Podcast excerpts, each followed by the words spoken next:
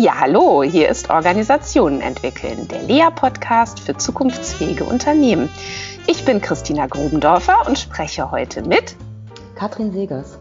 Genau, und zwar zur Frage, wie können Organisationen besser werden, indem sie sich mit dem Thema Purpose beschäftigen? Ja, liebe Katrin, herzlich willkommen. Ich freue mich, dass wir uns heute über das Thema Purpose miteinander austauschen. Du, ich freue mich auch sehr, ähm, zumal ich ja finde, dass du da nochmal eine ganz interessante Herangehensweise an die Themen hast, dich damit beschäftigst, wie Organisationen besser werden können. Und da freue ich mich wahnsinnig auf den Austausch mit dir dazu. Sehr gut. Ja, Katrin, du bist Geschäftsführerin der Agentur Rethink hier mhm. in Berlin. Wir sind beide in Berlin. Und ähm, ja, wir haben schon mal zusammen arbeiten dürfen und uns da auch schätzen gelernt. Damals für die Welthungerhilfe, 50. Geburtstag, ganz spannendes Projekt, nochmal neu zu denken, wenn man die Welthungerhilfe neu gründen würde. Wie würde man es denn heute tun?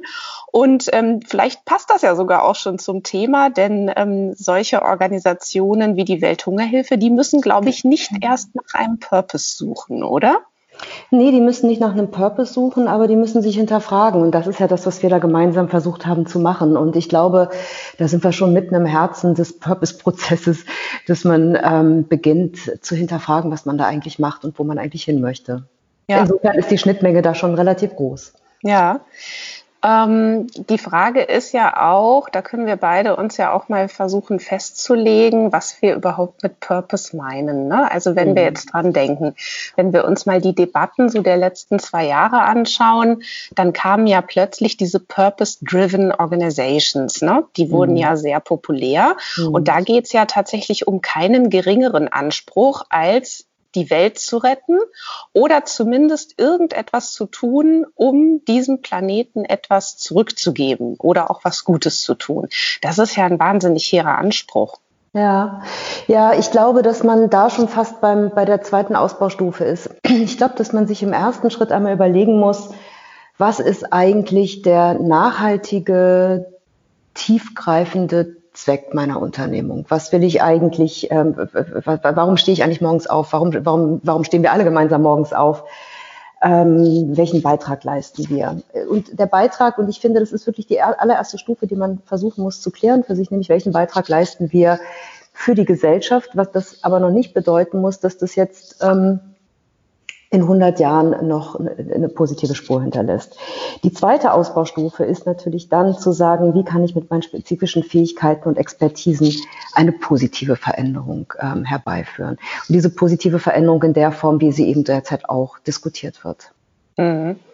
Was ich damit sagen will, ist, mhm. ich glaube, wenn ein Unternehmen sagt, unser tiefgreifender Zweck ist, das Leben für Menschen einfacher machen im Hinblick auf XY, dann ist davon vielleicht die Umwelt noch nicht äh, revolutioniert, aber das Leben einzelner Menschen ist besser gemacht worden. Darum finde ich, muss man so ein bisschen voneinander trennen. Das sind zwei verschiedene Ausbaustufen. Nicht jedes Unternehmen, das purpose-driven ist, muss gleich einen positiven Beitrag ähm, zum Klimaschutz leisten. Mhm, das heißt, du meinst, ähm, es reicht auch schon mal, sich überhaupt darüber im Klaren zu sein, wofür man arbeitet oder wofür es diese Organisation mhm. gibt. Ganz genau. Was ist der höhere Zweck meines Schaffens? Was bewege ich in der Welt da draußen auf positive Weise natürlich? Mhm. Das ist, also ich frage mich halt da immer, für wen ist denn das wichtig? Ne? Also jetzt kann man natürlich sagen, ähm, das ist natürlich vor allen Dingen erstmal für Gründer und Gründerinnen wichtig, dass die wissen, wofür gehe ich da. Ne? Und vielleicht auch für die, die dann ähm, sich um diese Gründer und Gründerinnen herumscheren und sagen, da mache ich mit. Und wenn es dann aber größer wird und eine Organisation Hunderte oder gar Tausende von Mitgliedern hat, dann frage ich mich eben, ist es dann denn noch wichtig, dass alle gemeinsam den gleichen Zweck mhm. spüren und verfolgen? Mhm. Also es ist interessant, dass du das fragst, denn äh, ich glaube ja sogar, dass das für die Gründer am wenigsten wichtig ist, weil die es meist sowieso wissen. also bestenfalls. Aber das ist ja nicht jeder Gründer, sondern es gibt ja auch Unternehmen, die schon seit 150 oder 200 Jahren existieren. Jetzt könnte man ja sagen, ist das dann für die nicht wichtig? Ist das ist Purpose-Driven nur eine Frage, die sich Startups oder, oder junge Unternehmen stellen müssen. Und das ist aus meiner Sicht nicht so. Und ähm, interessant wird Purpose, wenn du dir so die Debatte anschaust und auch aktuelle Studienlage anschaust, entwickelt Purpose eine Kraft im Grunde genommen in, ähm, in drei Zielgruppen rein. Ja? Nämlich einmal natürlich nach innen für deine bestehenden Mitarbeiter. Gibt es die Kraft, gibt es die Klarheit, da können wir gleich nochmal tiefer einsteigen. Purpose entwickelt aber auch eine Kraft in den Konsumentenmarkt rein. Ja, es gibt da verschiedene Studien, die sagen, dass äh, Konsumenten immer stärker belief-driven buyers sind. Ja.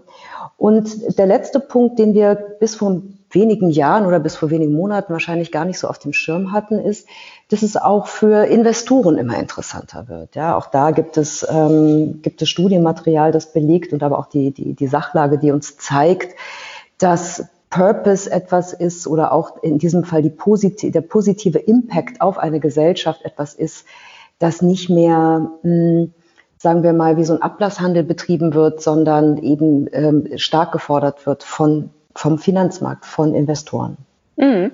Und natürlich, wenn du sagst, nach innen die Kraft entfaltet, dann ja auch gleichzeitig in den Arbeitsmarkt. Ne? Weil, also so nach dem Motto, wen, äh, wen ziehen wir denn an als, Absolut. als Arbeitnehmer, Arbeitnehmerin? Absolut, mhm. absolut. Also junge Mitarbeiter, ähm, junge Talente, junge Mitarbeiter zu finden, ohne denen einen höheren Zweck zu geben, ist fast unmöglich.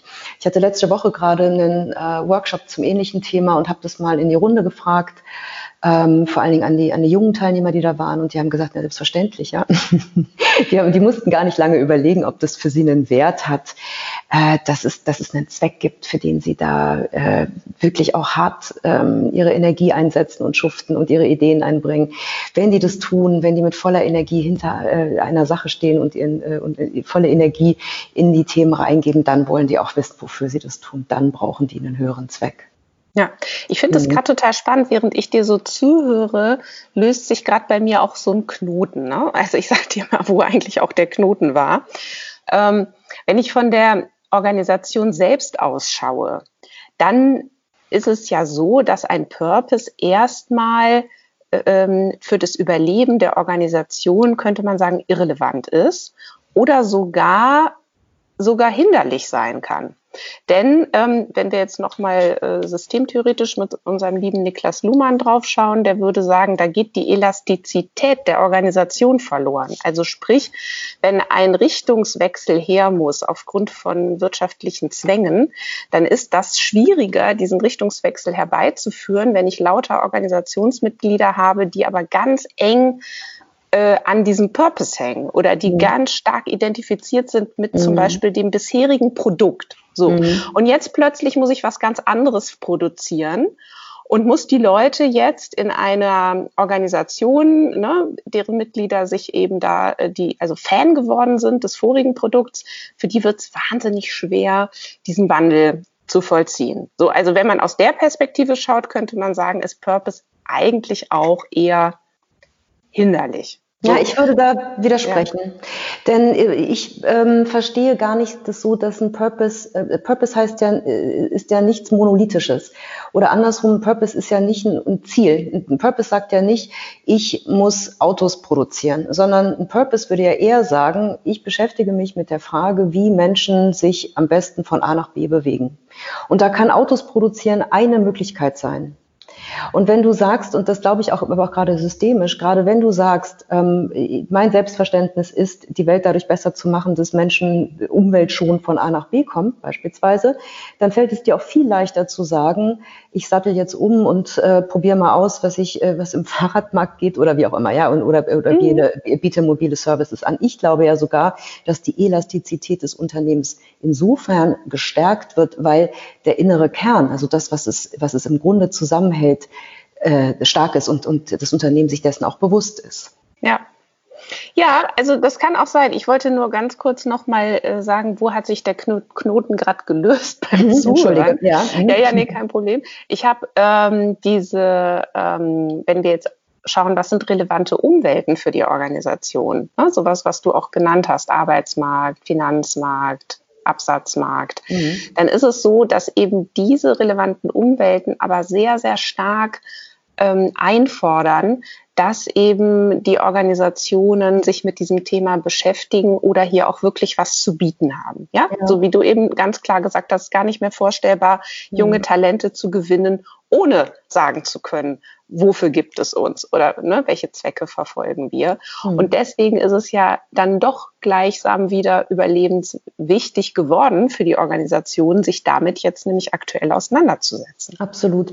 Und ich glaube aber, dass, ähm, dass die Kraft nicht nur in dem Moment wichtig ist, in dem es eingefordert wird, sondern ich finde, wir sehen das jetzt auch ähm, in der Krise, wenn alle Säulen, die du um dich herum aufgebaut hast, auf einmal zusammenbröckeln, ist es ja umso wichtiger zu wissen, was dein innerer Kern ist, was dein, was dein höherer Zweck ist dann in dem Sinne, äh, in dem Sinne auch, weil es dir, weil es dir eine Klarheit gibt und du nicht jeden Tag wieder Entscheidungen neu treffen musst, sondern dein, dein inneres Momentum ist so stark, dass du daraus viel, viel einfacher und klarer navigieren kannst.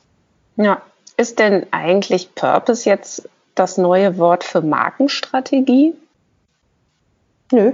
Purpose ist ja erstmal etwas, was im Unternehmen stattfindet. Ich glaube, dass es eine, eine, eine, große Verbindung zwischen Purpose und Markenstrategie gibt. Aber eine Marke ist ja immer darauf ausgerichtet, ähm, eine Brücke zum, zu Menschen da draußen zu, zu bauen. Ja, also wir sagen ja auch, Marken gehören gar nicht den Unternehmen, Marken gehören den, den, den Kunden. Und Marken finden ja erstmal wirklich nur komplett im Kopf statt. Ja? Äh, ein Produkt der Kommunikation und allem, was dazugehört. Natürlich ist da auch noch mehr dabei, aber es ist vor allen Dingen erstmal etwas, was ein kommunikatives Ergebnis ist. Purpose kann nicht darf auch nicht nur Marketing getrieben sein, sondern Purpose ist etwas, was im Unternehmen stattfinden muss. Das heißt, es muss aus dem Unternehmen herauskommen. Und deswegen würde ich auch nie empfehlen, ein Purpose, den Purpose eines Unternehmens rein aus, aus Marktbeobachtungen zu definieren. Ja, da hast du ja auch spannende Artikel dazu geschrieben, die ich gerne gelesen habe. Ne? Thema Purpose Washing. Hm. Ganz gefährlich sogar, ne?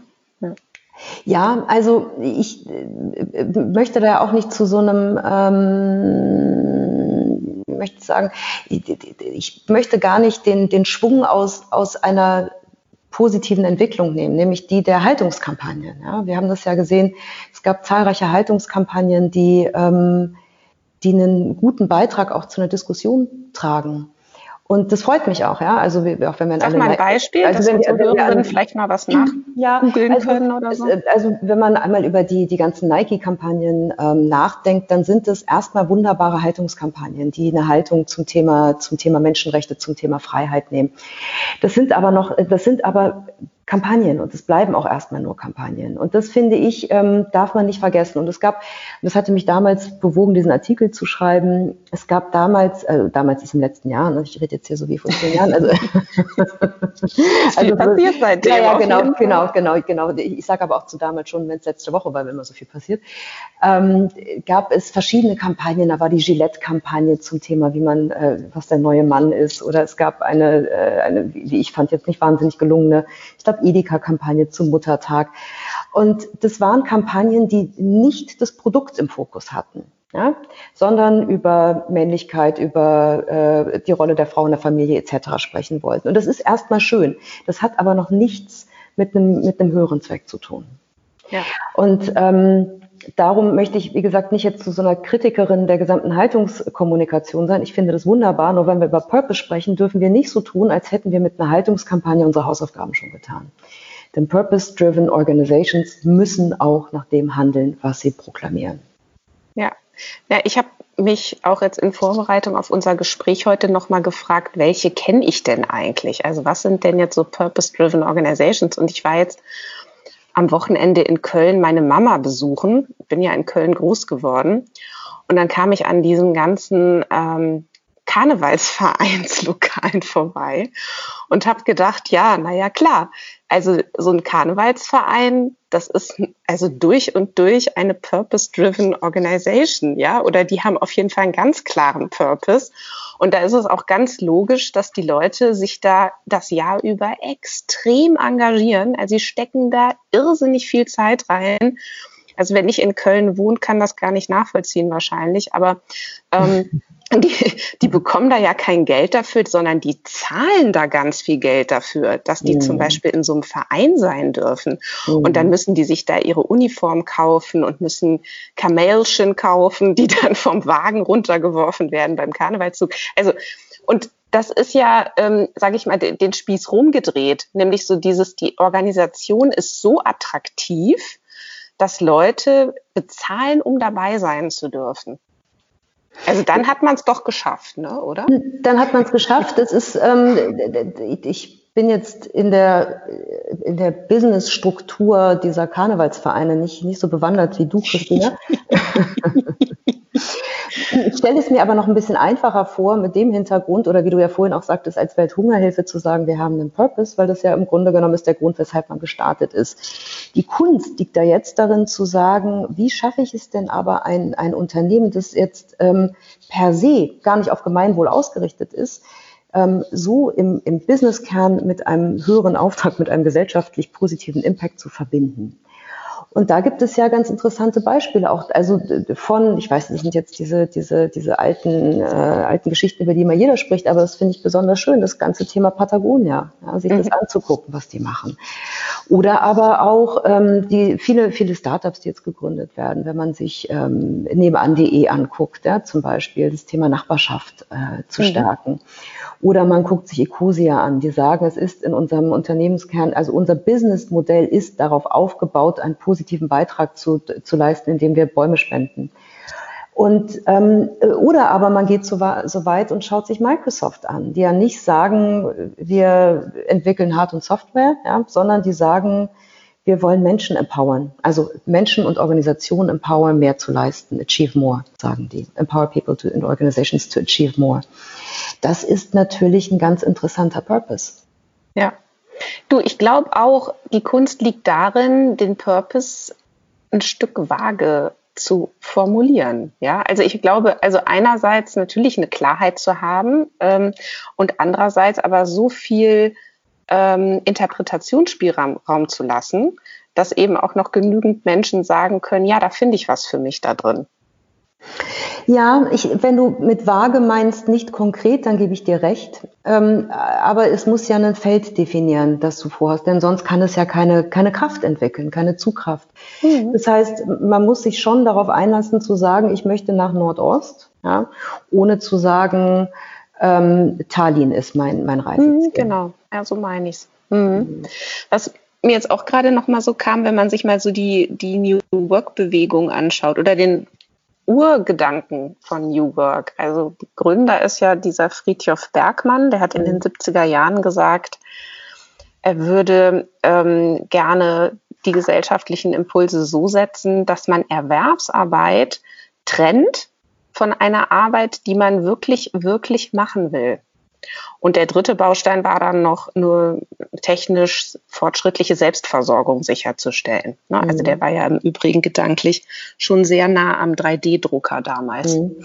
Ähm, aber wenn man das jetzt nochmal nimmt mit dem Karnevalsverein, dann könnte man doch sagen, na gut, dann ist doch New, der New Work-Gedanke ähm, mitunter wunderbar verwirklicht, wenn jemand im Karnevalsverein die Arbeit tut, die er wirklich, wirklich tun möchte und seine Brötchen aber bei der Kölner Stadtreinigung verdient und ähm, da jeden Morgen etwas zähneknirschend hingeht. Ja, da bist du ja aber auf der, auf der persönlichen Ebene, nicht auf der Unternehmensebene. Das heißt, ähm, und das ist ja auch etwas, was Douglas Coupland damals mit der äh, Generation X schon sehr klar hat, ja, dass du eine Bewegung die tagsüber im Kaufhaus arbeiten können, ähm, um dann aber schon um 14.30 Uhr frei zu haben und ihren eigentlichen Leidenschaften nachzugehen. Das ist das eine, dass man da eine, eine hohe Konsequenz äh, in, dieser, in dieser Trennung der beiden Lebenswelten hat. Das andere wäre ja aber zu sagen, wie schaffe ich es denn, eventuell auch meine Energie in etwas zu setzen, das beides vereint, das mir das meiner, meiner Vorstellung von einem guten beruflichen Leben, von einem guten professionellen Schaffen gerecht wird, dass mein, mein, meinen Zielen dessen, was ich in meinem Leben auch erreicht haben möchte, gerecht wird und das mir gleichzeitig Spaß macht und aber auch die Miete und die Brötchen bezahlt. Ja, also ähm, ich kann sagen, dass ich das für mich geschafft habe und mhm. ich da auch tatsächlich ähm, super glücklich drüber bin. Und ich empfinde das als ein Riesengeschenk, dass das gelungen ist. Ich empfinde das aber als nicht selbstverständlich, dass sowas passiert. Nee, das ist überhaupt nicht selbstverständlich, weil man ja auch im ersten Schritt erstmal für sich selbst finden muss, was macht mich denn eigentlich glücklich? Also wie finde ich denn diese Schnittmenge aus dem, was ich gut kann, was mir Spaß macht, von dem ich das Gefühl habe, das ist auch ein, ein höherer Zweck meines Handels und dann kriege ich dafür auch noch Geld. Das ist ja auch, ähm, das ist ja kein, kein unkomplexer Prozess und vor allen Dingen ist es ja auch etwas, was sich ändert. Ja? Das ist ja nichts, was du einmal äh, mit dem Verlassen der, der Schule, da wahrscheinlich erst recht nicht, aber mit, oder meinetwegen auch mit dem Verlassen der Universität für dich einmal so niederschreibst und dann, äh, dann marschierst du danach die nächsten nee. 40 Jahre. Mhm. Und ich glaube, da muss man mit sich selbst und anderen Menschen in einem Dialog bleiben. Und da sind wir wieder bei der Organisation. Das ist natürlich auch genau das, was in den Organisationen stattfinden muss. Das ist aus meiner Sicht immer wieder ein, ein Aushandlungsprozess mhm. über, über alle Ebenen hinweg und nichts, was monolithisch da einmal steht. Ja, na, ich finde mhm. das ist ja, wäre ja vielleicht auch schon mal ein schöner Purpose, zu sagen, wir wollen eine Organisation sein, die dann eben auch unseren ähm, Mitgliedern die Möglichkeit gibt, beides zu vereinen in dem sie für uns tätig sind und gleichzeitig etwas tun, was sie wirklich, wirklich tun möchten. Das ist natürlich ein schöner Anspruch, so könnte man es sehen. Und gleichzeitig gibt es ja diesen Begriff, ich weiß nicht, ob du den schon mal gehört hast, der gierigen Organisation.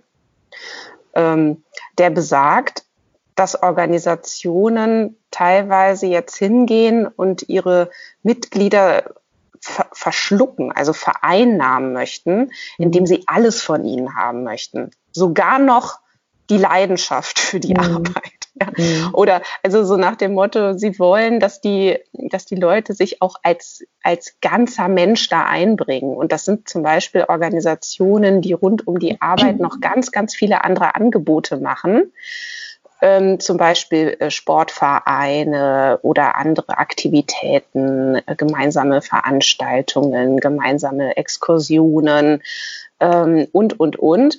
Ähm, und dadurch aber den Leuten kaum noch Luft zum Atmen lassen, weil natürlich macht das auch mal Spaß, mit den Kollegen einen trinken zu gehen. Aber wenn ich mich dazu ständig verpflichtet fühle und gar nicht mehr dazu komme, auch noch andere Freunde zu haben, dann äh, kann das natürlich sehr problematisch werden. Mhm. Ja, ich, ähm, also ich würde gerne auf zwei Punkte eingehen, die du gesagt hast. Nämlich der erste Punkt ist, du sagst, es könnte ja schon ein guter Anspruch zu, äh, als Unternehmen zu, sein, zu sagen, ich versuche das mal, versuche ja mal eine gute Balance hinzubekommen zwischen das kannst du und das macht dir auch Spaß und da versuche ich dir jetzt eine, einen guten Arbeitsplatz zu bieten. Meine Erfahrung ist, ich kenne eigentlich fast kein Unternehmen, das sich diese Gedanken nicht macht. Ich glaube, da sind wir schon. Ich glaube, ja.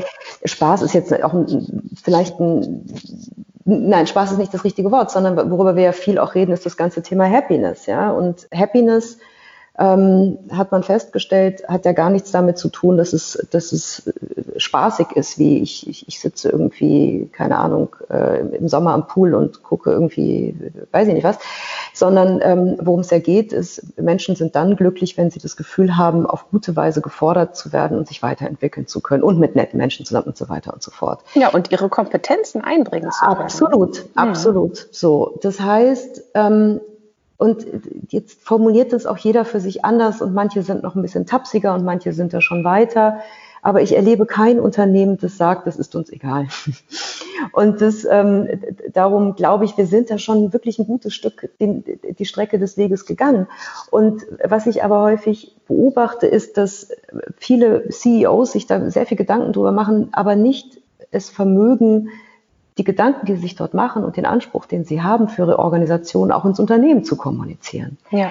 Und das ist ja ein Punkt, wo wir auch häufig ansetzen, dass wir sagen, wir versuchen die, die, die genialen Gedanken oder die guten Gedanken, die, die Visionen etc. Der, der, der Führungsmannschaft so in ein Narrativ zu betten und in, in Kommunikation zu, ähm, zu, zu, zu gießen, dass wirklich jeder im Unternehmen auch erreicht wird und mitgenommen wird und eine Chance hat, an dem zu partizipieren. Mhm. Darum glaube ich, dass, also, du kennst mich, ich bin da ja auch, das Glas ist ja für mich immer mindestens dreiviertel voll, ja, und ich glaube, wir haben da schon, wir haben da schon einen Riesenschatz auch als, als Volkswirtschaft und ich glaube, die Hausaufgabe ist weniger darüber nachzudenken, sondern mehr einen Weg zu finden, wie wir in der Kommunikation es intern auch schaffen, ähm, äh, diese Energie eben ins Unternehmen zu tragen. Mhm. Ja, also da ist unsere Erfahrung auch ähnlich, dass ähm, häufig ganz viel auch schon da ist in den Organisationen. Also man muss eigentlich gar nichts neu erfinden oder irgendwas sich neu erdenken, ja, sondern es ist ja oft schon was da, nur die Aufmerksamkeit ist darauf noch nicht so stark fokussiert. So. Und deswegen bin ich auch eine große Freundin davon, ähm, auch tatsächlich mit verschiedensten Mitarbeiterinnen, Mitarbeitern zu sprechen äh, und die auch zu fragen, sag mal, wieso stehst du eigentlich jeden Morgen auf und kommst hierher? Also was ist hier eigentlich cool? Ja. Genau, und das auch als Rückkopplung wieder an die, an die anderen Ebenen zu geben, weil häufig findet da gibt es irgendwie diese, diese berühmt-berüchtigte Lehmschicht dazwischen und der Dialog findet halt nicht statt. Und ich glaube, dass es für beide Seiten ähm, kraftstiftend ist, zu wissen, warum der andere, also welche Gedanken sich der andere darüber macht, warum er gerne dorthin geht, was ihn antreibt dort und aber auch ähm, aus Unternehmenssicht, wie sie versuchen, für Menschen, für Mitarbeiterinnen und Mitarbeiter ein, ein wirklich fruchtvolles, stimulierendes Umfeld zu, zu bauen. Mhm. Ja. Übrigens, du meintest ja gerade, du kennst kein Unternehmen, das das nicht tut. Mir ist ganz spontan eins eingefallen, das ich kenne, das das überhaupt nicht tut. Und mit dem Unternehmen hatte ich mal kurz Kontakt und dann auch ganz schnell nicht mehr.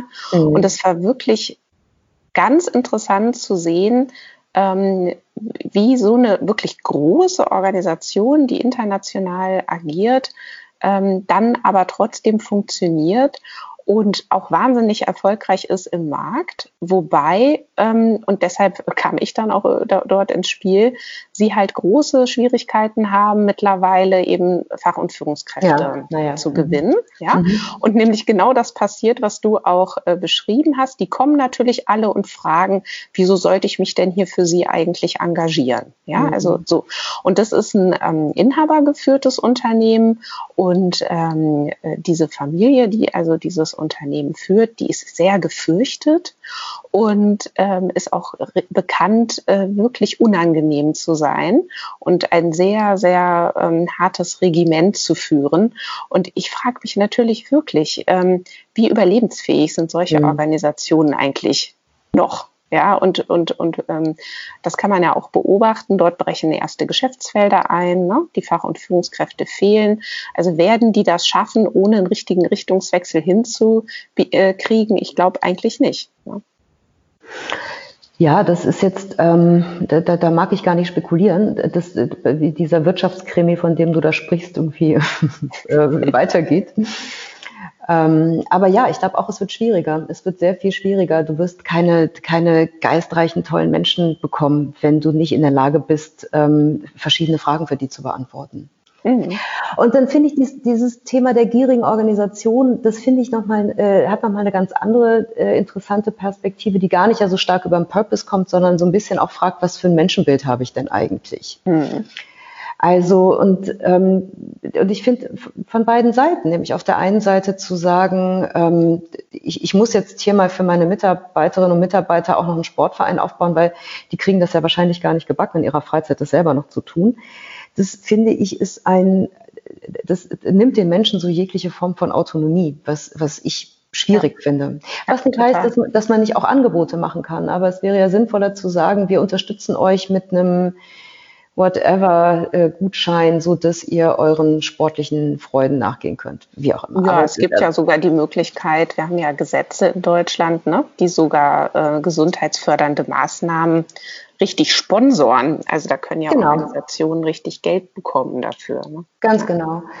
Und die andere, der andere Punkt ist natürlich, dass ich aber auch, wenn man sagt, das ist eine gierige Organisation und die armen Mitarbeiterinnen und Mitarbeiter, ich glaube, also meine Erfahrung ähm, mit dieser Generation Y, aber auch Z ist, dass die mir schon relativ klar sagen, wo, wo Grenzen sind. Ja? Also wo sie wo sie auch gar nicht mhm. mehr möchten. Ja?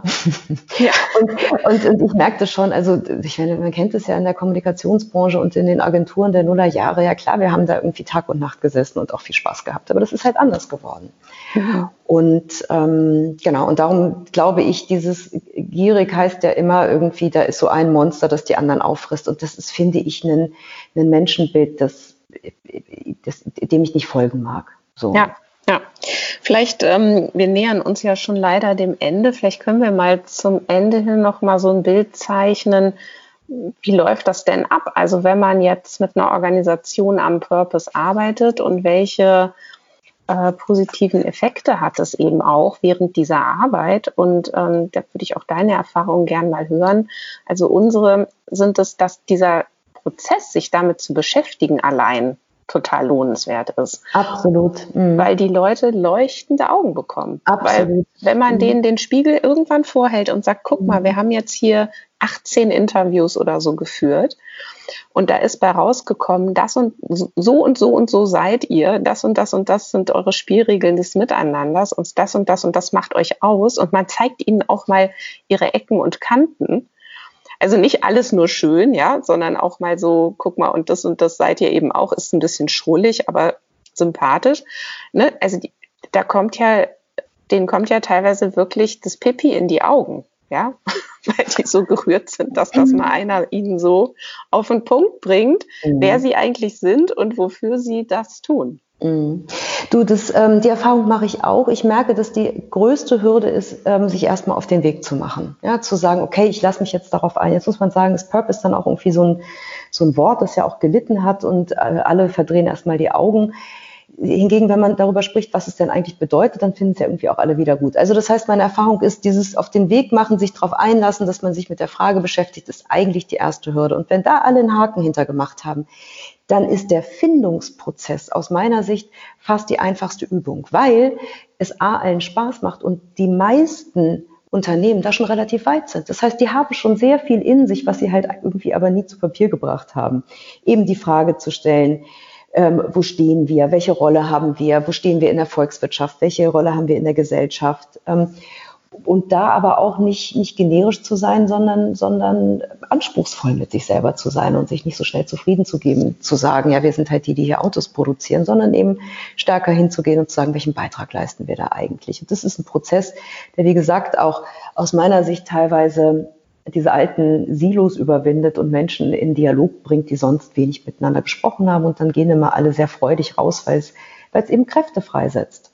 Das ist eigentlich der einfachste, die kleinste Übung, diesen Purpose zu identifizieren. Und dann fängt es aber an, nochmal ähm, ans Eingemachte zu gehen, nämlich das zu machen, worüber wir vorhin sprachen. Wie kriege ich es jetzt eigentlich ins Unternehmen transportiert? Und wie mache ich das auch nachhaltig? Wie mache ich das nicht nur einen Abend auf der Weihnachtsfeier mit einer schönen PowerPoint, die so animiert ist und dann packe ich noch irgendwie einen Song aus den 90ern hinten drauf und alle, alle sind glücklich, sondern wie schaffe ich das zu einem äh, integralen Bestandteil meines Schaffens zu machen und wie schaffe ich das kontinuierlich zu kommunizieren mit einer Rückkopplungsschleife etc. Und, und das ist anspruchsvoll und da braucht man halt auch einen langen Atem, weil viele von uns gewohnt sind, wenn sie einmal was beschlossen haben, dass es dann ja irgendwie morgen auch umgesetzt ist, dann hat man einen Haken dahinter und dann marschiert man weiter. Und das ist aber etwas, was Zeit braucht und auch ähm, Liebe braucht, um das ins Unternehmen zu bekommen. Ja, fast schon ein schönes Schlusswort, aber einen Satz wollte ich noch dazu sagen.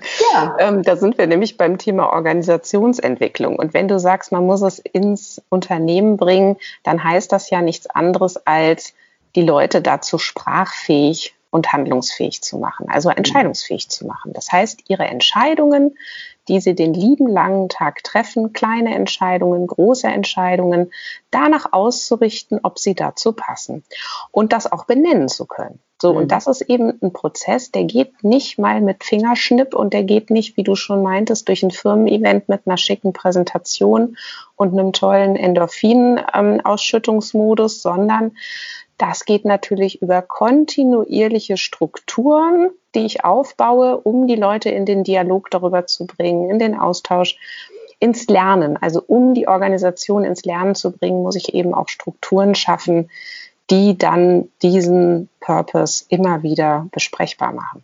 Genau, du musst, kannst Prototypes machen, du musst Leuchttürme schaffen, du musst zeigen, an welchen Stellen sich das sowieso schon manifestiert, um, um auch so ein Proof of Concept ins Unternehmen zu liefern, damit man nicht das Gefühl hat, da haben sich Philosophen hingesetzt, die keine Ahnung von meinem Tagesgeschäft haben, sondern so dass man relativ schnell sieht, wie nah es eigentlich ähm, am täglichen, an der täglichen Arbeit ist und wie wertstiftend es auch jeden Tag für dich äh, in deiner Arbeit ist.